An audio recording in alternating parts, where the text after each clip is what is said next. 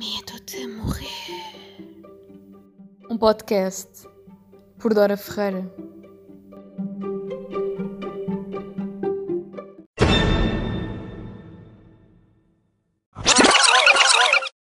Olá, malta, sejam bem-vindos ao Medo de Morrer. Como é que vocês estão?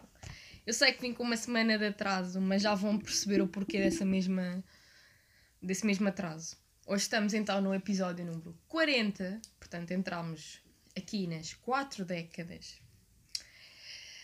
40, que é aquela idade, não é? Que uma pessoa repensa sobre a vida, equaciona se fez o suficiente, que começa a pensar que está a meio, digamos assim, da sua idade ativa enquanto cidadão, uh, que está a meio da sua vida enquanto indivíduo e que tem que fazer mudanças, digamos assim, para provar que, que a sua existência se perpetua e se mantém corretamente. No entanto, aqui no pod, os 40 são os novos 20. Estou a brincar. Um, Orgulho-me de chegar a este número. Já podíamos ter chegado a este número há muito tempo atrás se eu não fosse uma pessoa uh, incoerente e se não tivesse falhado convosco algumas vezes aqui na gravação dos episódios. Mas lá está, a quantidade não é qualidade. Iremos chegar a muitos mais que 40, espero eu, e que vocês continuem desse lado, que é, o, que é importante. Eu prometi-vos na semana passada que traria uma análise às eleições. Tendo em conta que não a fiz na semana passada, acho honestamente que já vamos um bocadinho tarde para o fazer. Uh, deixei as minhas prospeções, portanto, os meus desejos uh, em relação às eleições uh, no episódio anterior e neste episódio vou-me limitar a dizer pequenos pontos antes de passar para os tópicos que queria debater aqui hoje. Há uns tempos atrás que eu comento com os meus colegas e com os meus amigos quando falamos sobre política que eu achava que o PCP e o CDS seriam partidos históricos no nosso espectro e penso que também já partilhei isto aqui alguns no pod. Sabem, isto penso que já partilhei, mas depois uma pessoa esquece se já partilhou ou não, devido à quantidade de episódios que já gravou, porque não anda a ouvir os seus próprios podcasts o tempo todo. Mas se calhar já falei sobre isto e acabo de fazer uma ponte com alguma coisa que eu já disse antes. Eu sempre disse que achava que o PCP e o CDS no nosso espectro seriam históricos, portanto, pela sua carga histórica representativa. Um, no processo da democracia, se iriam manter durante algum tempo no espectro. O PCP, devido aos militantes ligados à Revolução de Abril e com a ideia de que PCP é salvação e é perpetuação da democracia. Uh, e o CDS, claramente, a perpetuar-se perpetuar com a continuação das famílias betas e agrobetas do nosso país. Uh, portanto, digamos que muito ligado a uma causa revolucionária e o CDS muito ligado a um conservadorismo tradicional também da nossa sociedade portuguesa, das famílias mais uh, conceituadas e mais uh, abonadas da nossa sociedade, ou dos agrobetes que usam Máximo Duty para cavar batatas no Alentejo.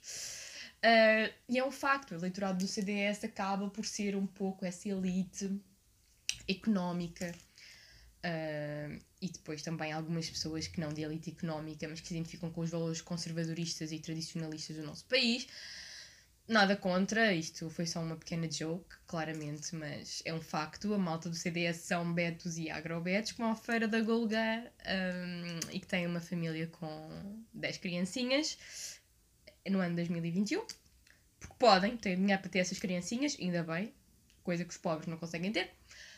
Mas estas eleições um, provaram também uma outra coisa que eu costumava dizer, que além do CDS ser um partido histórico, seria um partido que eventualmente ia acabar por ser substituído por um partido mais extremo do que ele no espectro, porque digamos que no espectro político o CDS era a nossa tentativa de direita mais conservadora e extrema, e aqui o extrema com muitas, muitas, muitas aspas, porque o CDS de direita extrema tinha pouco. Um, e vimos um bocado isso através dos debates que. Pronto, do Francisco com o André Ventura, em que literalmente o Francisco estava ali a papel antifascista uh, em algumas partes do debate. E portanto, um, o Chicão, como é carinhosamente apelidado pelas pessoas do CDS, e não do CDS, portanto, como mime político, acabou por perder o seu assento, tal e qual como a sua bancada uh, parlamentar, para um partido mais extremado, como é óbvio, que foi o Chega e que, na verdade, foi aquele que, uh, além do PS, acabou por ser o grande vencedor da noite, não é? Sendo que cresceu 12 vezes uh, no espaço de pouquíssimos anos. E isto vai voltar àquilo que eu disse no, no pod anterior, que é enquanto eles forem um ou dois não me assusta, quando forem muito mais que isso já me assusta. E aqui foi o caso. Uh, foram 12. Já é um grupo parlamentar consideravelmente numeroso. Os distritos são 18. Quase que dá um por distrito. Uh, se fôssemos ignorar o método onde, não é? Uh, felizmente considero-me uma pessoa feliz por o meu distrito de origem e em geral a minha uh, região não ter eleito uh, nenhum facho. Props Alentejo, props Évora, props Belha. Fico triste por o Algarve uh, o ter feito. E acho que não estou a errar. Acho que o Algarve elegeu um deputado chega. O que é triste, não podíamos dizer que o Sul é uh, facho free, mas. Enfim. Um, também fui acusada por várias pessoas com as quais debati e, e que reagiram aos meus Insta Stories relativamente uh, a matérias sobre o Chega, a dizer que eu sou uma esquerdalha de merda e que nós nas universidades somos todos vendidos porque já nos ensinam a ser de esquerda na faculdade e que aquilo que eu partilhei é mentira porque o André Ventura não é extremista, não é racista e não é de extrema direita. Ele só diz as verdades. Uh, pois.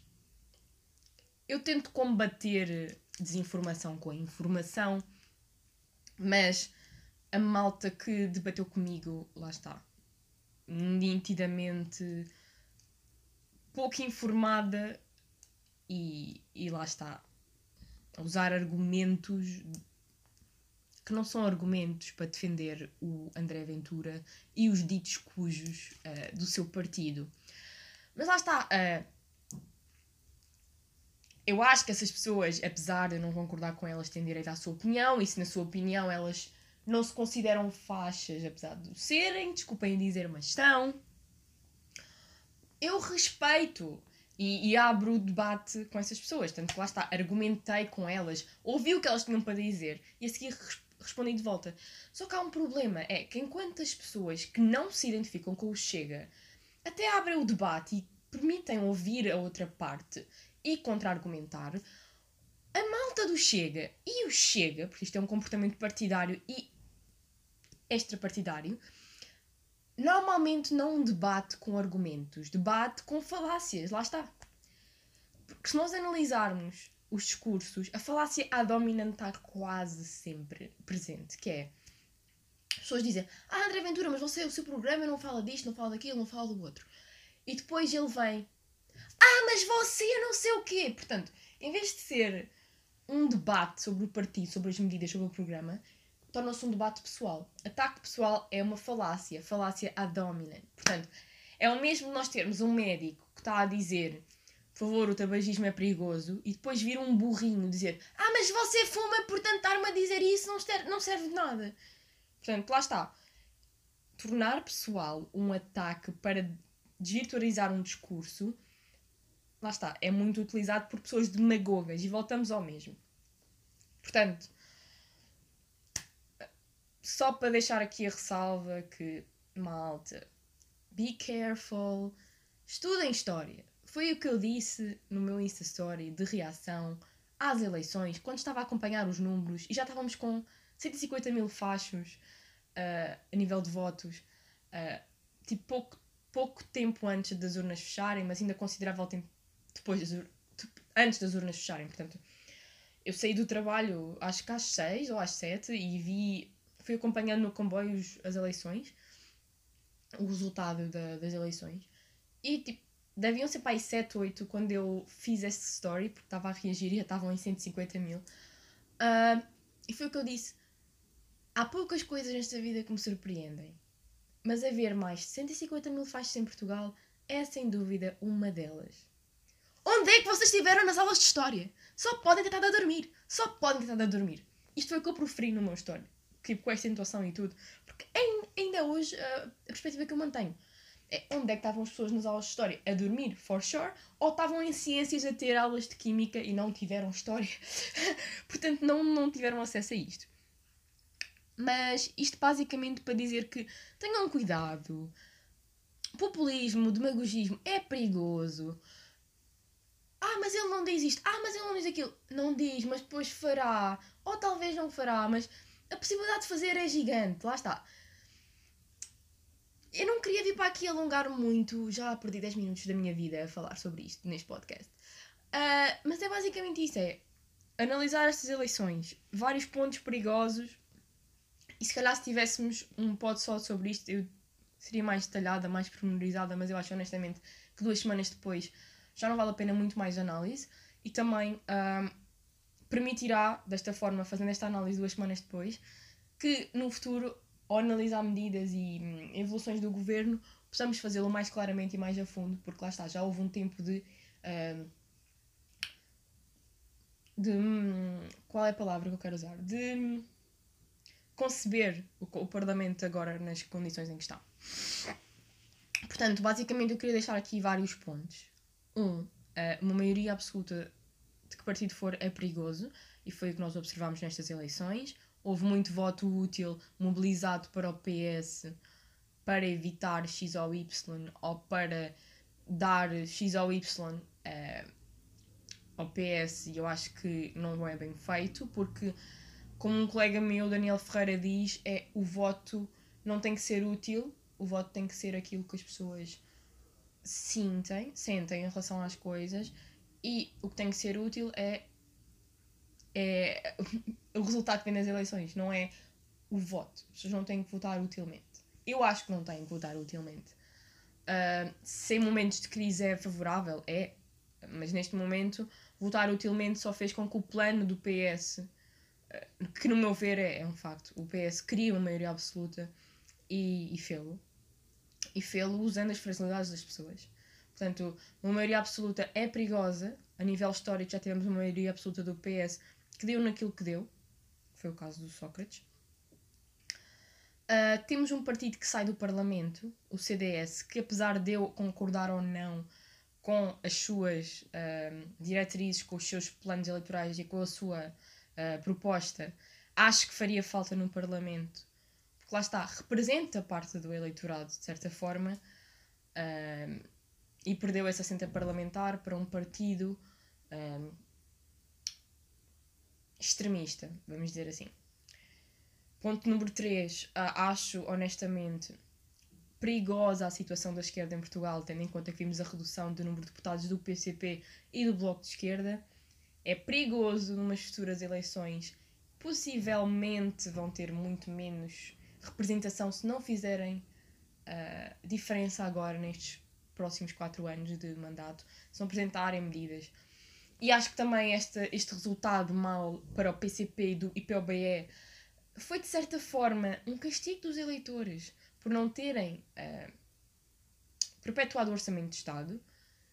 O que eu acho que é idiota, porque o PS é tão ou igualmente culpado pela não viabilização do orçamento, porque lá está, não foi flexível uh, aos partidos que o rodeavam, e mesmo assim acaba vitorioso porque consegue dissolver o Parlamento, consegue ganhar as eleições a seguir e consegue com maioria absoluta. Portanto, uh, acho que as pessoas que votaram PS deviam repensar muito bem, porque daqui para a frente o PS diz que está aberto uh, a negociar com todos menos que o Chega, ok? Uh, ok, pode estar aberto a negociar, mas o que, o que conta é que em qualquer votação basta o PS unir-se e não haver discrepância entre a bancada parlamentar do PS e qualquer medida é aprovada só com o PS, mesmo que todos os partidos vão contra. Uh, e eu acho que isso é perigoso. Ponto número 4. Uh, temos mais uh, também liberais no Parlamento. Eu pessoalmente acho que fazem falta mais liberais no Parlamento. Uh, deviam haver também mais liberais de esquerda no Parlamento. Não estou com isso a dizer que a IEL é muito direitalha, mas em algumas coisas tendo muito para a direita. Eu acho que faz-nos falta neste espectro liberais de esquerda. Sim, porque é possível haver liberais de esquerda. Só que lá está. O nosso Partido Social Democrata não se enquadra nas famílias europeias normais. Uh, e, portanto, nós não temos propriamente um partido de liberais de esquerda. Um, mas acho muito bem que a IEL tenha mais assentos parlamentares e eles têm algumas medidas que podem vir a, a mudar o país em alguns aspectos. Só acho uma coisa um bocadinho má uh, em relação à IEL um, e que eu queria partilhar aqui, que é o facto deles quererem, deles quererem privatizar a Caixa Geral de Depósitos. Ok, privatizar a TAP yeah, that's fine, mas com um plano estruturado em que havia uma espécie de parceria pública ou privada, em que o Estado mantinha a gestão burocrática da TAP a nível de rotas, interesse e tudo mais, embora que o fundo fosse uh, privado. Portanto, um bocado como fizeram com a IATA Itália, que é a companhia aérea italiana. Um, mas lá está, para mim, privatizar a Caixa Geral de Depósitos é algo que começou assim um bocado estranho. Porque assim, uh, é o único banco que tem alguma estabilidade, realmente por ser estatal, não é? É o, esta é o banco que garante ainda alguma clareza a nível bancário, porque é estatal. Uh, e por mais que eu não seja uh, pró-nacionalizações, eu acho que privatizar a Caixa seria um pouco como foi a privatização do CTT, que é fazer com que um serviço que funciona bem uh, fica arruinado. Os CTT foram completamente arruinados, não funcionam nem bem nem mal, não funcionam. Eles vêm a casa deixar um papel a dizer que a pessoa não estava em casa, em vez de baterem à porta e entregarem as coisas às pessoas. As pessoas passam o dia inteiro em casa à espera deles. Ou pessoas que estavam em confinamento à espera deles um, e eles não entregam as coisas. Portanto, eu acho que aí ele tem boas ideias, mas, bros, privatizar a Caixa Geral de Depósitos, no way. No way mais coisas. O Livre elegeu então Rui Tavares. Honestamente, acho que foi uma boa aquisição ao Parlamento também. Uma pessoa muito sensata, muito clara, um, muito explícita naquilo que procura. Alguém que fez uma campanha, a meu ver, limpa e sem intuitos de ganhar, mas sim de representar. Um pouco à semelhança do PAN, acho que sim faz falta que existam vozes diferentes no Parlamento, com ideias diferentes e que representem diferentes ideais. Um, o facto de termos um, um, um Parlamento plural uh, permite isso mesmo, diversidade, representatividade e uh, pena ser uma maioria do PS uh, ou de qualquer outro partido. Maiorias absolutas não são boas nesse aspecto, principalmente quando temos um Parlamento diversificado por alguma razão ele é diversificado, que é para que as opiniões sejam ouvidas e os eleitores sejam representados. Um, num parlamento diversificado, acho que uma maioria absoluta é dangerous, e sendo do PS, mais ainda, porque é um partido que constantemente se mantém uh, ligado ao poder uh, e que no máximo intercala com o PSD. Portanto, lá está é, é o que tenho a dizer, é ver como é que corre, esperar uma melhor gestão em áreas como a saúde, como a educação, uh, esperar que, os, que o António Costa realmente esteja aberto ao debate e aos outros partidos nas várias diferentes áreas e que não se centre numa política PS, PS, PS, porque lá está, falhou em muitas coisas. Espero também que o Presidente da República venha a ter uma atitude mais um, ah, crítica e não de perpetuação de uma amizade com António Costa, como se tem visto, e de certa forma um favorecimento de António Costa, mesmo que voluntário ou involuntário. Não quero expressar a minha opinião neste campo, se é voluntário ou não, um, mas sei que não é proveitoso perpetuar. Ok, é bom que o Primeiro-Ministro e, e Presidente da República se deem bem, não é bom uh, que isso se torne uh, um vício no, na direção da política. Passada essa pequena análise, que, caso queiram, pode vir a ser mais aprofundada relativamente a outros temas. Não sei se já se aperceberam, mas agora na, no Spotify, tanto no Anchor como em muitas das plataformas, podemos ter interação. Há uma parte para comentários, portanto, se quiserem deixar comentários, sugestões, perguntas relativamente ao podcast, um, assuntos para trazer para aqui, comentários em relação a coisas que eu falo aqui e exponho aqui. Tem essa caixinha de comentários, eu estou disponível para ler, para trazer os vossos assuntos para aqui também e para saber o que é que vocês pensam relativamente a alguns temas, porque é muito giro fazer este monólogo para a libertação pessoal, mas também é muito giro a saber aquilo que os nossos ouvintes têm para dizer em relação às coisas. Uh, portanto, se acharem que esta análise foi incompleta, que queriam algo mais profundo, que eu devia ter feito um episódio mesmo só sobre isto, que eu devia falar sobre o partido X ou Y mais a detalhe, feel free para pedir. Estou aqui para isto. E quando digo em relação à política, digo em relação a outros temas. Ok, que é a minha área de formação, mas considero-me uma pessoa multifacetada e multicapacitada, portanto posso vir para aqui falar sobre aquilo que vocês quiserem. E o que não souber, irei estudar para poder falar como deve ser.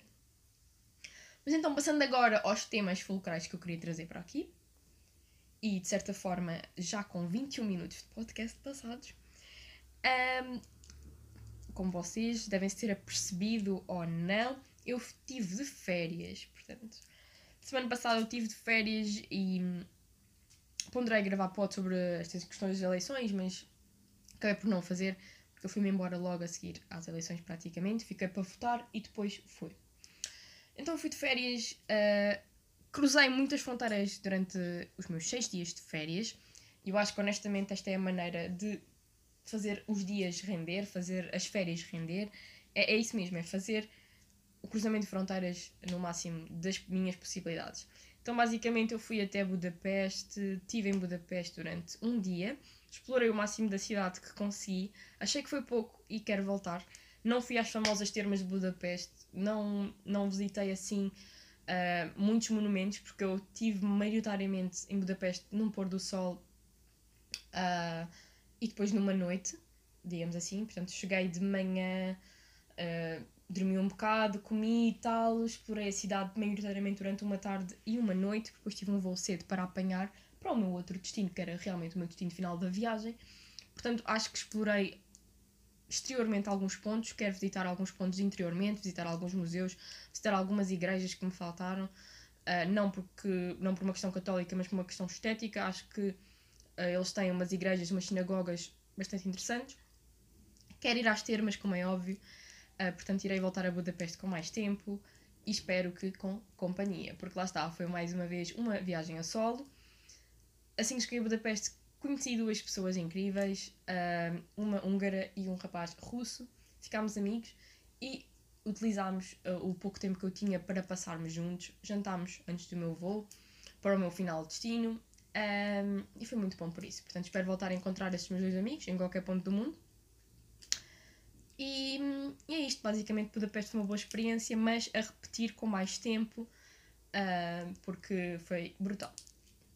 Budapeste foi então a minha escala para aquele destino final, que era a Jordânia. Pois é, eu fui explorar a Jordânia, andei por lá, um, aterrei no, no aeroporto de Amman, portanto, no aeroporto da Rainha, e, e gostei, gostei muito uh, de aterrar lá, um aeroporto muito giro, que tem uma mesquita lá dentro. Eu, assim que cheguei, tive que fazer um PCR à chegada uh, porque eram as regras do país, independentemente do estado de vacinação ou não vacinação dos passageiros, eles implementaram o regime de teste à chegada e tinha, teríamos que embarcar com um PCR feito.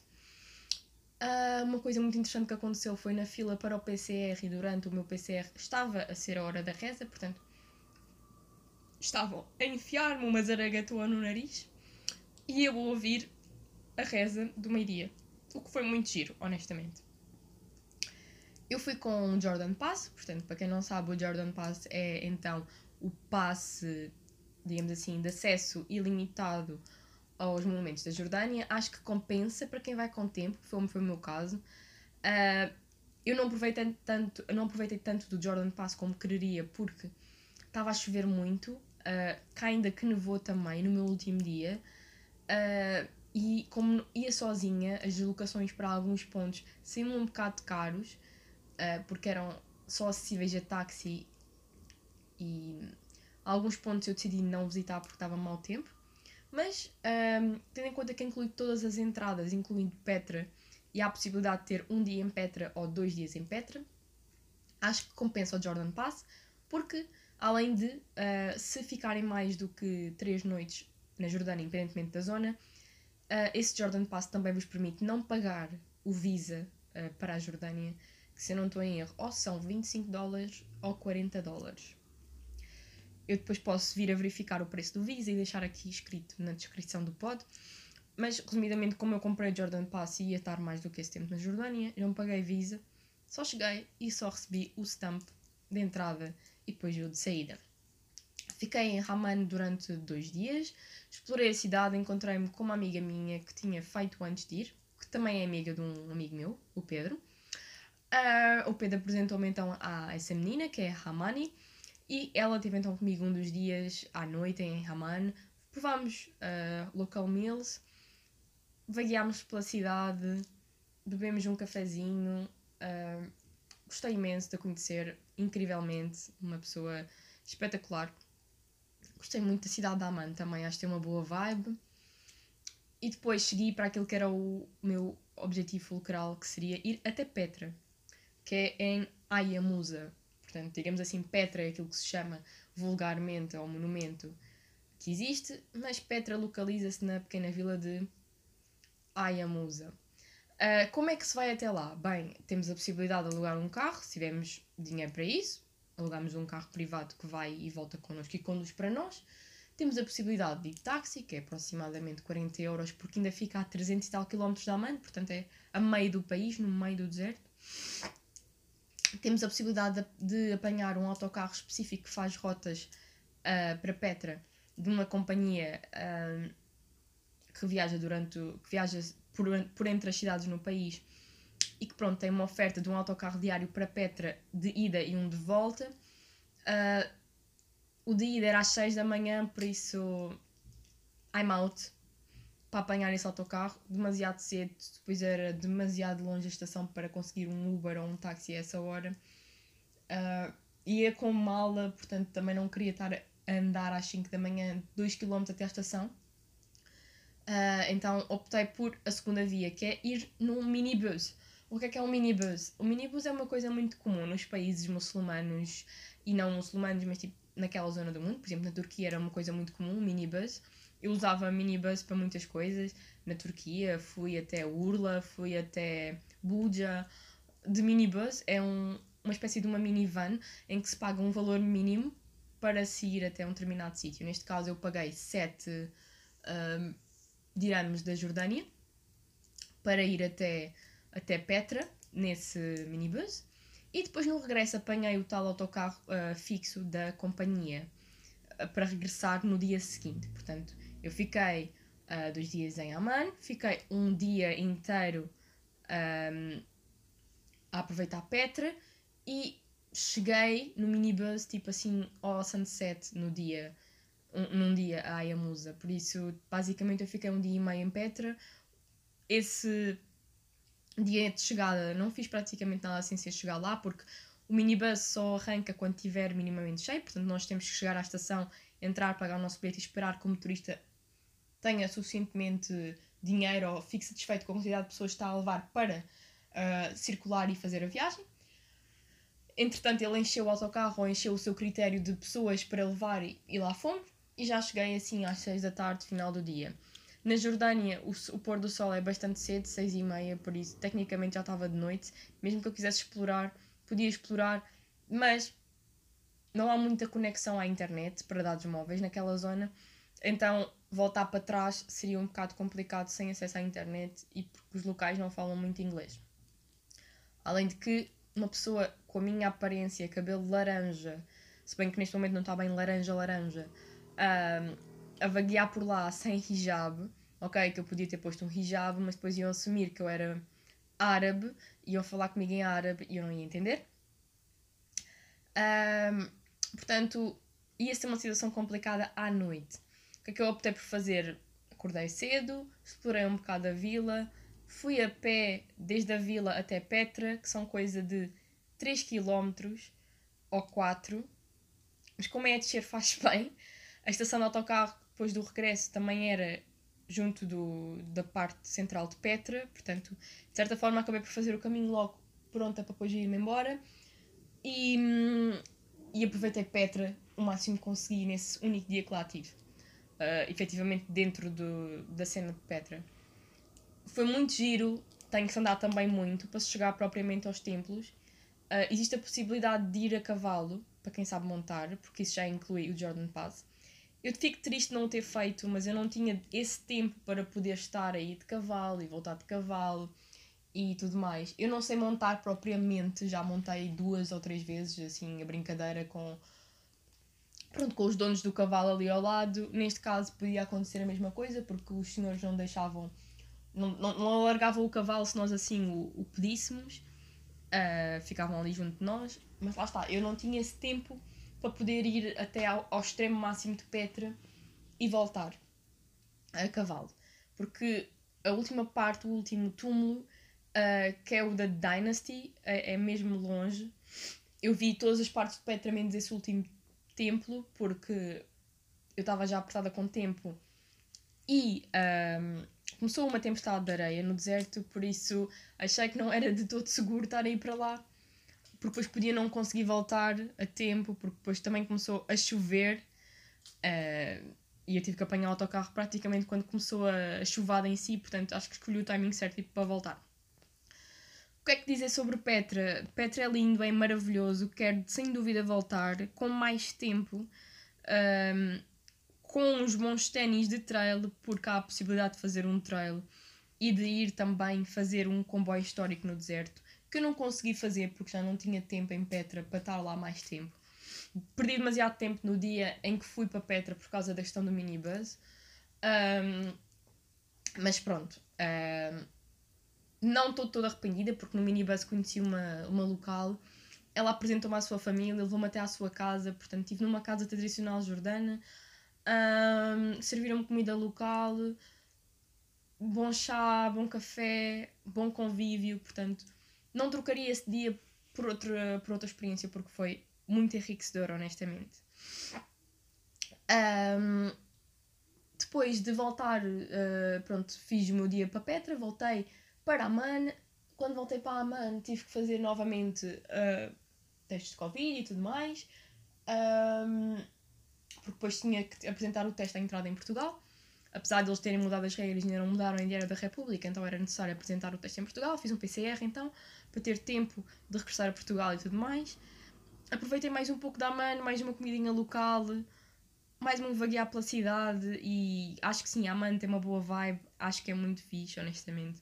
Consegue-se hotéis bastante baratos e bastante centrais. Eu fiquei num hotel literalmente no centro da cidade em que se pagava 16 euros por noite.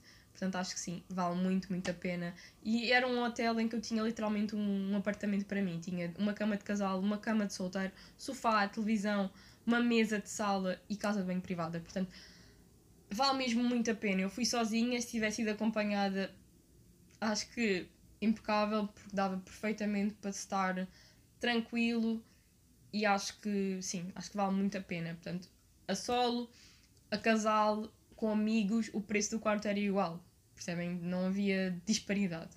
Eu acho que vale muito a pena por isso. Uh, boa comida também, não com preço muito elevado. Muitas opções vegetarianas. O falafel é incrível. Um, shakshuka também era muito boa, juro. Eu já comi imensa comida árabe em vários pontos do mundo. Mas o, a malta da Jordânia sabe aquilo que faz, juro. Muito, muito, muito bom. Portanto, voltei, fui então de Portugal dia 31 de janeiro.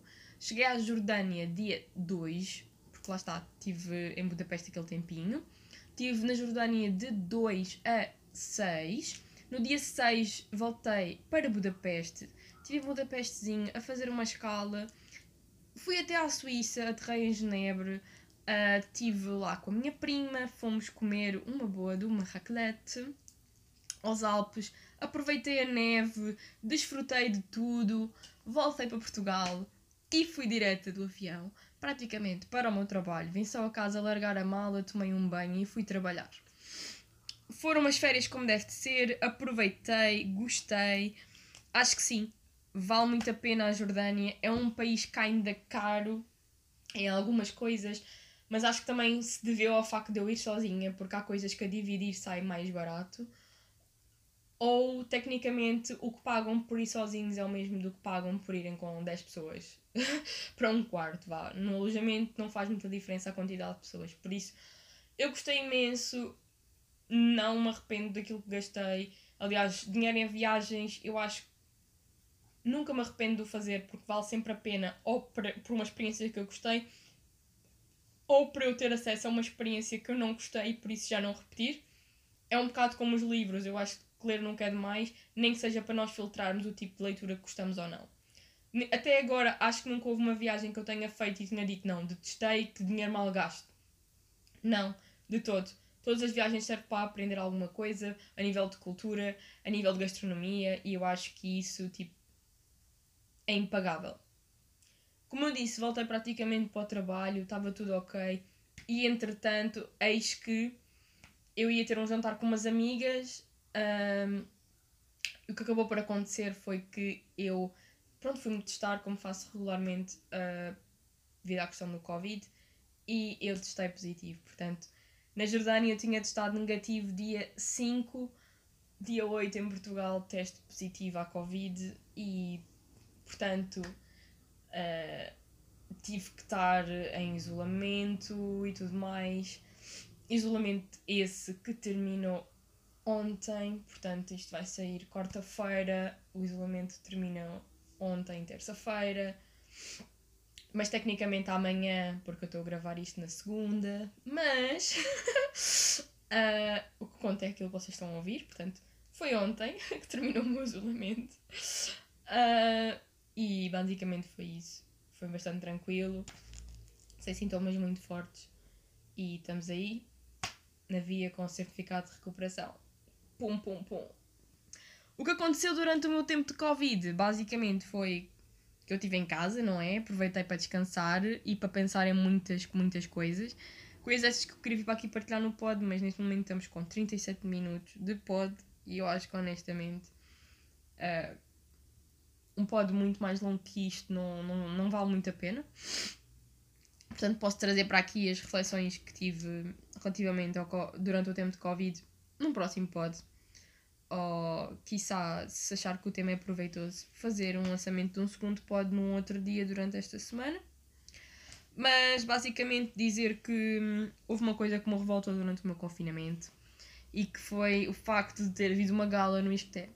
Sim, revoltou-me, revoltou-me porque olhem, uh, eu andei lá três anos, mediei debates, fui a conferências, uh, tudo e mais alguma coisa, 30 por uma linha, fiz parte da praxe, saí da praxe, tudo mais. Fui jantar de curso, mas nunca houve a puta de um evento de gala no Isqueté. E eu queria ter ido a um evento de gala no Isqueté. Quando há, eu estou em casa com Covid Uh, not fair e de certa forma também descreve um bocado uh, o meu tipo de sorte, que é nenhuma! uh, então, basicamente, houve uma gala no Isté e eu estava em casa. Até tinha um vestido, porque eu sou essa pessoa sempre prevenida, nunca sabe o que é que pode fazer falta. É vestido de gala, nós temos. E pronto, olhem, não, não fui à gala. Espero que os meus colegas tenham divertido, que tenham gostado da gala do Isqueté. Espero que numa próxima eu possa ir e que. E que pronto, também tenho essa sorte de poder dizer que fui uma gala. Se não for do Isqueté, qualquer outra gala que tenham para aí, para eu ir, avisem, não é? E as pessoas certas que me convidem para ser os seus pares. A pessoa certa, no caso, não é? Não, não queremos receber 20 convites, não é? Mas pronto. Passando à frente. Como deram, como deram para, como deu para perceber, tendo em conta que eu disse que gravei segunda, isto pode estar a ser gravado no dia dos namorados. E isso é um ponto importante e que eu não vou deixar passar de todo, que é Porquê que a maior parte das pessoas acha que só tem que mostrar o seu amor, provar que é mais outras no dia dos namorados? Passo a explicar. Para mim, o dia dos namorados é um bocado como o dia da mãe, o dia do pai. Eu acho que se nós tivermos um namorado ou uma namorada ou vários namorados, porque poliamor, uma pessoa aqui não pode, aceita toda a gente. Mas eu sou bastante explícita, espero, sim, ter um namorado, um, somente um homem. Sim. Eu sou assim, mas eu aceito aquilo que vocês são. Espero que vocês me aceitem também. Um, eu acho que lá está, ter um namorado, ter um avô, ter um pai, ter uma mãe, ter uma criança, como é o caso da criança, uh, não tem que se refletir somente aos dias calendarizados para isto. Ok, que esses dias são historicamente representativos de alguma coisa, that's fine, mas o facto das pessoas ainda irem neste marketing desacerbado, que é a, a celebração destes dias, é só assustador. Eu, por exemplo, hoje abri o meu feed de Instagram e fiquei a saber a cara de todos os namorados e todas as namoradas de todos os meus amigos e conhecidos e não conhecidos, que são só pessoas que eu sigo no Insta. Ok, nada contra. Alguns já sabiam que namorava com aquelas pessoas porque, lá está, são casais constantes durante o ano inteiro. Outros deles eu fiquei a saber hoje porque parece que começaram a namorar hoje porque uma pessoa não sabia que eles namoravam. E também não tinha que saber que eles namoravam, mas acho engraçado no dia dos namorados. Literalmente o Insta é um cardápio de namorados e de namoradas. E dá para uma pessoa dizer: olha, o namorado daquela é giro, daquela é feio. Ai, não sabia que estes namoravam. A sério que eles namoram, mas eu achava que ele andava com não sei quantas e que ela andava com não sei quantos. Ah, mas esta miúda não era lésbica e agora tem um namorado homem. Que também aconteceu no meu feed Instagram. Pá, tudo bem. Eras bissexual, eu não tinhas apercebido. That's fine. Mas percebem, tipo, quem, vê, quem está no Insta há uns anos e depois começa a ver que cada dia dos namorados há pessoas com namorados diferentes todos os anos e que as descrições são sempre amor para a vida toda. É que até Carolina Deslandes disse amor para a vida toda, mas acabei na estação do Rocio, estão a perceber? Também escolhi uma boa estação para acabar. Confesso. A baixa chiada é incrível. Mas, percebem? É isso. É, para quem está de fora, só, só assim de boa observar e não entra assim nesses esquemas, digamos assim, de marketing, uh, dia dos namorados, dia disto, é giro, é, é giro, está só a observar porque é cómico. Eu vou ao meu Insta no dia dos namorados para me rir, tal e qual como vou no dia dos pais, para julgar se o vosso pai é bom ou não. E no dia da mãe para ver se vocês têm uma milf ou não. Apesar de eu apreciar homens e querer um homem. Percebem? Um, é isso, tipo, o dia dos namorados para mim, acho que de todos os feriados existentes, destes assim, tipo, dia disto, dia daquilo, dia do outro, dia do Rui, ah, dia da Maria Uh, é o mais irritante, honestamente.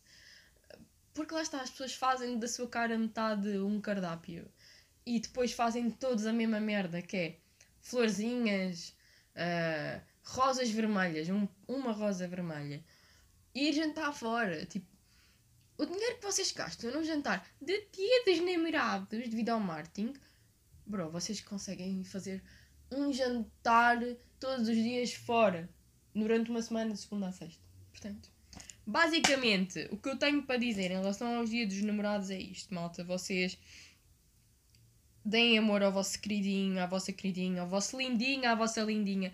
Todos os dias do santo ano. Não é só no dia 14 de fevereiro. Se quiserem também fazer alguma coisa no dia 14 de fevereiro, de fevereiro façam, mas. Come on.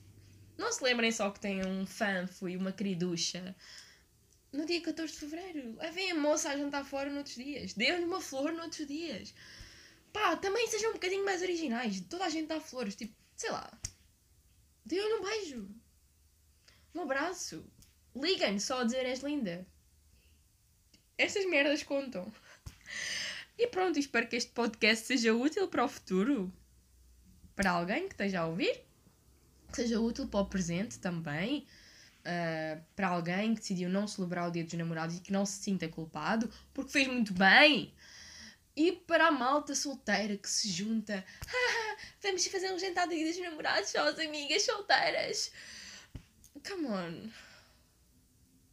Para 40 anos, para fazer imagem de solteironas e somos felizes assim. Bro, se fosses feliz assim, não tinhas que dar um show off, que eras feliz assim, tipo, mano, queres um fanfo? Procura o fanfo! Queres uma fanfa? Procura a fanfa! O mesmo para os rapazes. Querem uma parceira? Querem um parceiro? Querem um rancho de parceiros? Go for it, bros. Go for it. E fica também aqui a mensagem. Se vocês tiverem sentimentos por alguém, se gostarem de alguém tiverem na dúvida se dizem ou não, digam sempre, sabem? Digam sempre, não vale a pena ficarem a remoer e a repensar. Ai, devia ter dito. Ai, mas eu não disse. Ah, mas ela agora tem outro. Bros, digam sempre, porque a outra pessoa do outro lado não adivinha o que vai na vossa cabeça. Não adivinha. Se tiverem coisas para dizer, se tiverem coisas para expressar, sentimentos para dizer, para mostrar, façam isso. Nós só temos uma vida, sabem? Não, não sabem se amanhã estão cá, se, se acontece isto, se acontece aquilo, não sabem se estão de isolamento de Covid durante um ano you know, a vida é demasiado curta para se perder oportunidades de mostrar aquilo que nós sentimos e de mimar as pessoas que nós gostamos. Por isso, fica aqui este final de pod, que é, seja dia de 14 de Fevereiro ou não, pega na mão do teu querido e da tua querida e ser feliz, está bem? Despareça-te. Demonstra amor e carinho nas pequenas coisas todos os dias. E se quiseres fazer uma coisa em grande, leva a menina à Jordânia. Estou a brincar. A qualquer lado, na verdade. Podes levá-la só à praia, tipo. Por ir contigo ela vai ficar contente. A mesma cena, leva o teu querido ao futebol, leva o teu querido à Nike, whatever.